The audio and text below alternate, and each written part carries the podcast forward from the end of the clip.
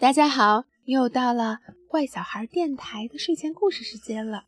今天我们还要接着讲我们之前说的那个冒险故事。砰！一个大大梨。这个故事已经进行到第八章。我们的主人公阿罗和阿布因为一只大大梨的种子和失踪的阳光之城的市长 J.B. 的提供的线索。让他们找到了这个神秘小岛，但是呢，这只是神秘小岛向他们敞开的第一步。他们呢，在这个小岛上啊，还发现了一个巨大的秘密。今天就让 C C 来讲。我们费尽了千辛万苦，呃，经过了海龙王和凶猛的海盗，穿越了黑暗之海，到达的这个神秘小岛，究竟有什么不可告？黑暗之海。究竟有什么不可告人的秘密呢？好吧，C C 给我们说一说吧。他们沿着生锈的楼梯走上去，塔里有一些一些又奇怪又奇怪又破旧的机械，旧的机械。他们来到顶楼。我们来到顶楼，那儿有一个古老的水水手舵盘和一些仪器。眼镜教授研究了一会儿，他对大家说：“这里有轮胎、初中、不和。”和不同的和不同的手柄，手柄看起来像床上的导航导航系统。导航系统。JB 无奈地说：“我试着启动它，但是一点儿也不管用。”眼镜教授说。哦，可能是这个生锈的齿轮断了。不一会儿，眼眼镜教授就想出了一个好主意。什么好主意？你说吧，你把眼镜教授的话说出来。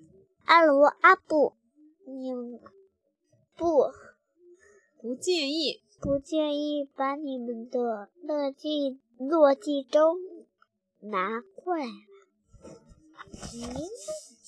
钟是什么？落地钟就是它的钟架子啊，是在地上，就是在地上做的这种座钟。阿罗说：“当然不介意，那个老旧的落地钟走得太慢了，现在总算能派上用场了。”眼镜教授说：“落地钟里的齿轮说不定可以代替那个生锈的坏齿轮。”嗯。眼镜教授怎么样？把落地钟里的齿轮取出来，把那个生锈的坏齿轮换下了。眼镜教授说：“我现在推一下手柄试试。”他们听见一声滴答，又听见一声什么声音啊？轰隆隆隆！接着塔的下方出现，发生了一些奇怪的声响。就好像在岛的下面有一些很大的家伙在搅拌。J.B. 和眼镜教授认为是雷声，阿罗以为是大怪物在叫，阿布以为是气球。轰隆隆咚，怎么了？神秘小岛开始，移动了。这个岛在漂移，阿罗感觉有些不对劲。眼镜教授说：“这或许就是没有人找得到这个神秘小岛的原因。它是一个会漂移的岛，小岛的内部有一个巨大的引擎，我们刚刚启动了它。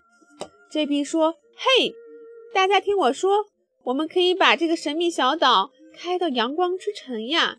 太棒了，我们试试吧。”大家都非常的赞同这个这个主意，朝着阳光之城出发。他们就开始出发了。一个星期的回家之旅非常的顺利。我们竟然开着一个岛在大海上航行，阿布觉得太不可思议了。这真是最好的旅行方式，阿罗感叹说：“原来这个岛啊是一艘船耶，太棒了！”这个故事，我不告诉你们了这个秘密嘛。啊，这个秘密之后，明天我们来看看他们回到阳光之城会带来什么样的惊喜呢？嗯，请收听我们明天的怪小孩电台。砰！一个大大梨，大大梨的第几个？这个，这是我们要，明天我们就要讲第九章回家。他们终于回到了阳光之城，他们日夜思念的家。好了，小朋友们，明天见，晚安，晚安。